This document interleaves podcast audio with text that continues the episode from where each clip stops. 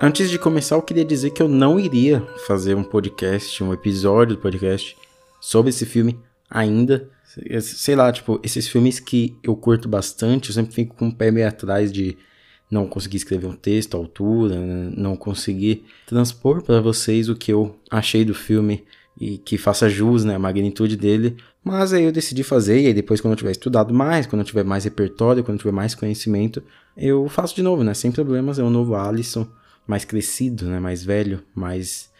Uh, com mais conhecimento. A questão que me fez mudar de ideia foi que na quinta-feira, na última quinta-feira, dia 26, faleceu a Daria Nicolodi, que trabalhou com Dario Argento em muitos filmes ali nos anos 70 e 80, inclusive foi quando eles se conheceram e tiveram um relacionamento, e ela foi um dos grandes rostos do cinema italiano de terror daquela época.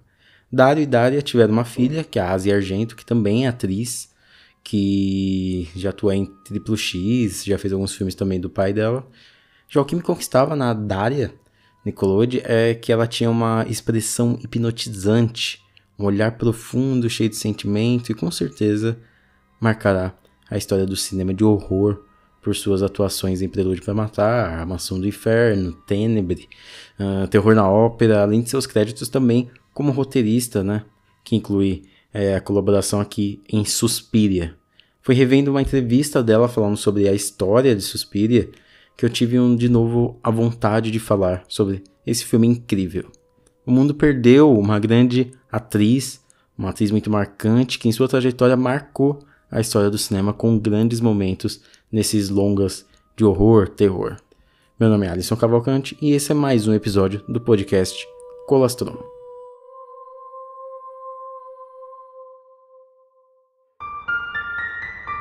Eu gostaria de dizer que a primeira vez que eu assisti Suspiria, eu fiquei meio assim indiferente, sabe? Terminou o filme, eu não sabia se eu tinha gostado ou não, mas com certeza quando terminei ele tinha me atingido de alguma forma.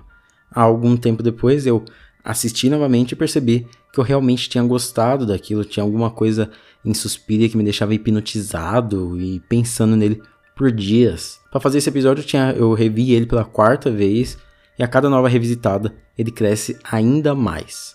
Vamos primeiro falar um pouco da idealização. Antes eu tinha falado da entrevista da Daria Nicolodi que me fez querer escrever e trazer um episódio sobre esse filme.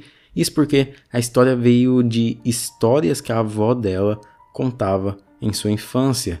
Ela, a avó dela dizia que conheceu uma academia de dança em que as diretoras eram bruxas, e a Daria descreve a escrita do roteiro como uma adaptação de um conto passado de uma geração para outra, né? Como se fosse aqueles contos da antiguidade.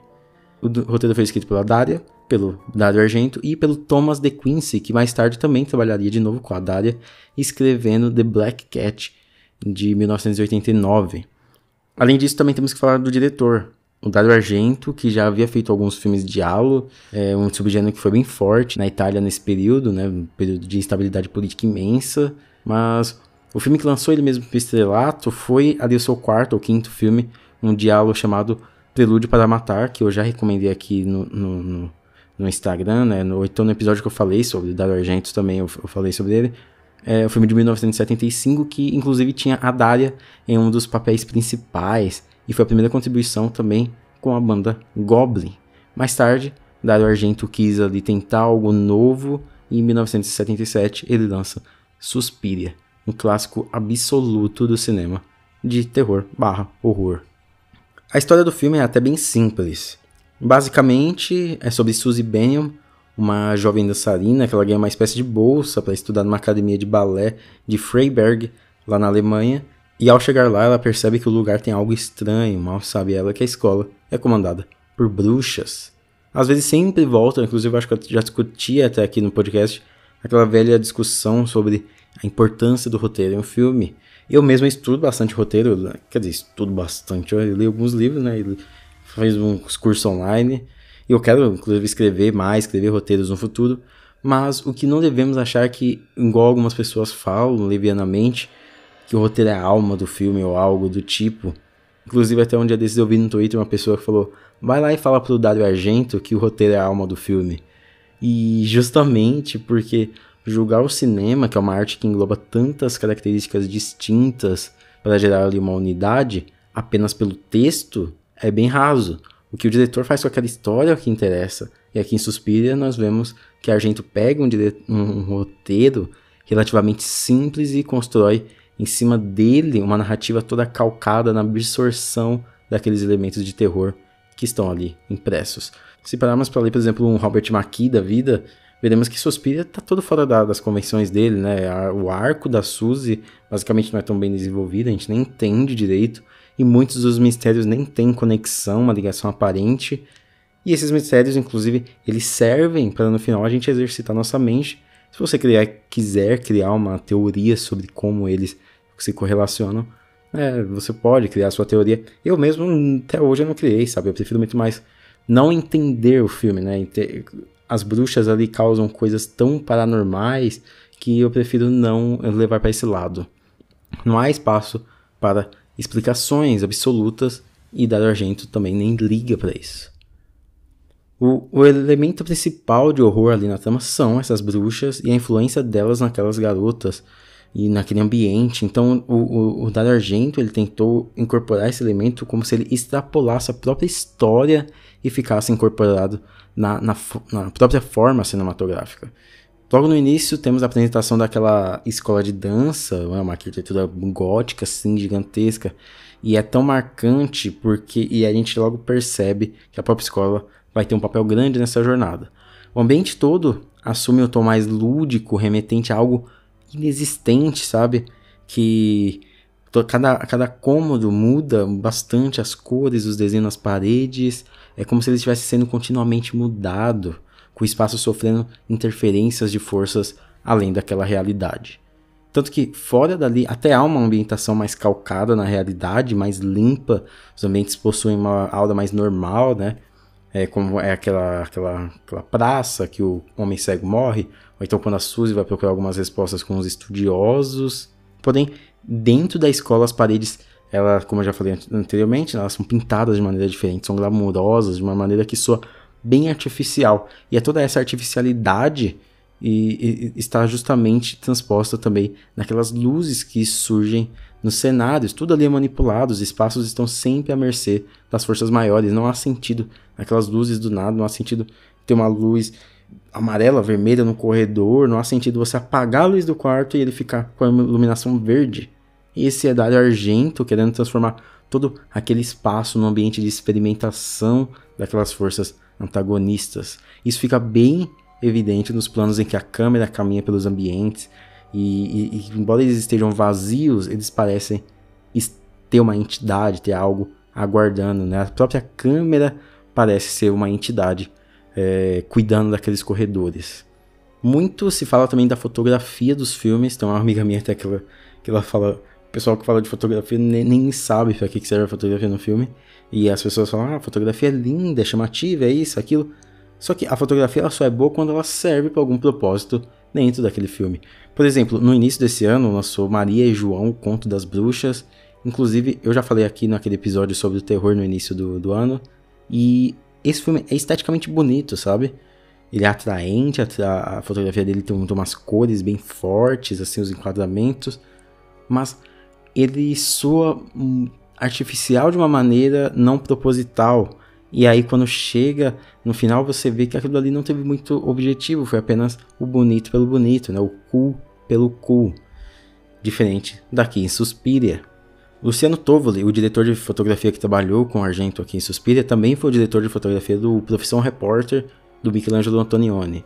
Filmes bem diferentes, com propostas diferentes e que ele consegue chegar lá, né? Consegue avançar nos dois. Aqui no terror, ele consegue muito transformar aquelas luzes que poderiam parecer é, é, bem falsas, né?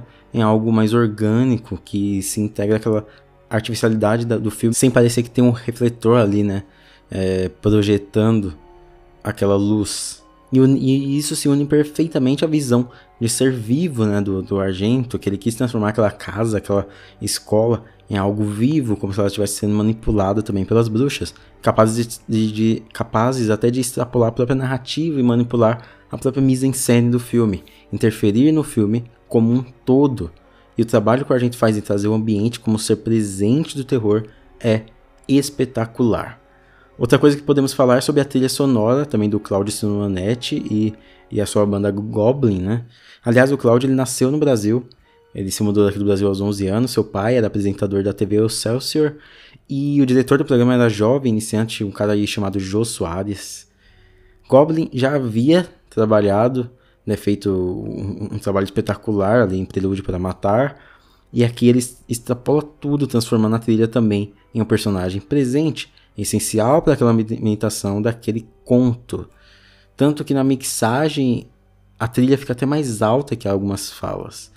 É, nada que atrapalhe, igual, tipo, sei lá, o Cavaleiro das Trevas ressurge, por exemplo. Mas se você assistisse lá no horário noturno, você mora com mais pessoas em casa, você vai ter que dar uma baixadinha ali, porque às vezes a voz está mais baixa e quando você aumenta, a trilha vem muito alta e, e, pode atrapalhar ali. Mas a questão é que a trilha, ela dita também a montagem, ela dita todo o ritmo daquele filme e dentro dela há inclusive sussurros, né, suspiros, como se as bruxas também estivessem presentes ali, né? Tem aquele wait, wait, ou então aquele lá lá lá de fundo, né? Invadindo mais esse elemento do longa. Entende? Suspira não é só um filme sobre bruxas e uma garota tentando entender o que está acontecendo ali, mas também incorpora todo o horror que ele quer passar, unindo todos os elementos que ele tem em mãos para criar uma unidade assustadora e única, algo hipnótico, horroroso e belo. O Argento, ele tem essa relação com garotas, com as garotas ali, como se fosse um conto mesmo. Elas são adultas, mas todas elas parecem mais, ser mais novas, né? São magrinhas, não tem um corpão, são pequenas, são inocentes, têm comportamentos bem inocentes, né? Infantis. Inclusive, as maçanetas da porta são altas, como se elas fossem mesmo crianças, né? como se ela fosse menor do que aquele ambiente. Algo como um conto de, de, de horror infantil. Dario Argento é um dos mestres do horror, eu, eu, gosto de muitos filmes dele. Seus filmes carregam né, uma assinatura de que ele tenta ir além de apenas contar aquela história.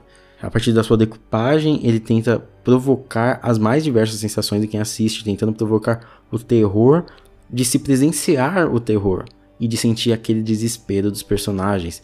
Suspiria, para mim, é um, é, um, é um, trabalho singular e a sua obra máxima, né, a obra máxima do Argento. Aquele imprime toda aquela ousadia de um diretor jovem que quer mostrar é, sua visão e ao mesmo tempo você sente todo o amadurecimento dele depois aí de uns 4, 5 filmes que ele tinha feito de 70 até aquele momento. Suspiria carrega uma história simples que segue aquela jovem brilhantemente interpretada pela Jessica Harper, que consegue imprimir toda aquela confusão e horror daquele local. Tá na trilha, tá na montagem, tá na fotografia, tá na direção certeira do Dario Argento a união de todos esses, esses elementos né, que, que transformam o filme em um dos meus favoritos desse gênero. Eu amo tudo o que ele me causa todas as vezes que eu vejo. Até as coisas mais bregas do diretor, ele é bem brega. mas eu, mas eu curto, sabe? Há uma falsidade tão grande ali naquelas aqueles acontecimentos, no sangue, nos atos, que tudo fica à deriva dessas forças superiores que regem todos aqueles acontecimentos dos suspiros na trilha até os suspiros que damos naquele final arrebatador, onde Suzy mata a Helena Marcos, ou a mãe dos suspiros, né? E a escola começa a ruir, né? As luzes entram em um transe, um colapso, tudo começa a pegar fogo. É como se aquela academia de dança estivesse intrinsecamente conectada a ela. E eu acho que é a partir desse momento que a jornada de Suzy realmente começa, que é quando ela entende o que está acontecendo ali. E é tudo isso, toda a artificialidade é, é, é que a situação, toda a artificialidade que aquela situação traz é a verdadeira comunicação entre a história e o telespectador. Aliás, nada mais artificial e reconhecível para todos nós do que um conto. Nesse caso, Suspiria pode ser considerado um conto de horror cheio de estilo, ou um belo conto de horror.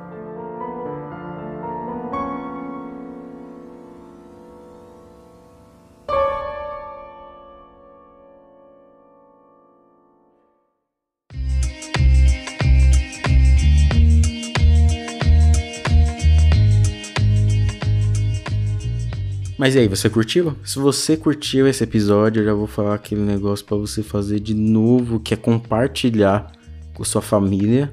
Você manda lá falando que é pronunciamento polêmico do Boulos, né, que o Boulos perdeu a eleição. E aí o pessoal vai vai vai querer vai querer ouvir, né? Quando eles verem que não é o Boulos falando, já vai ser tarde demais, eles vão falar, vamos ouvir até o final então aqui, né? Deixa eu me inscrever, que esse menino fala umas coisas legais. Então é isso aí, manda no zap da família todos os amigos, amigos da faculdade. Faculdade ninguém tá estudando, durante a aula da faculdade dá para você escutar o podcast. Me segue lá no Twitter, arroba me segue no Instagram, cheio de conteúdo, texto, dicas. Eu pretendo ainda aumentar um pouquinho mais um certo aspecto lá.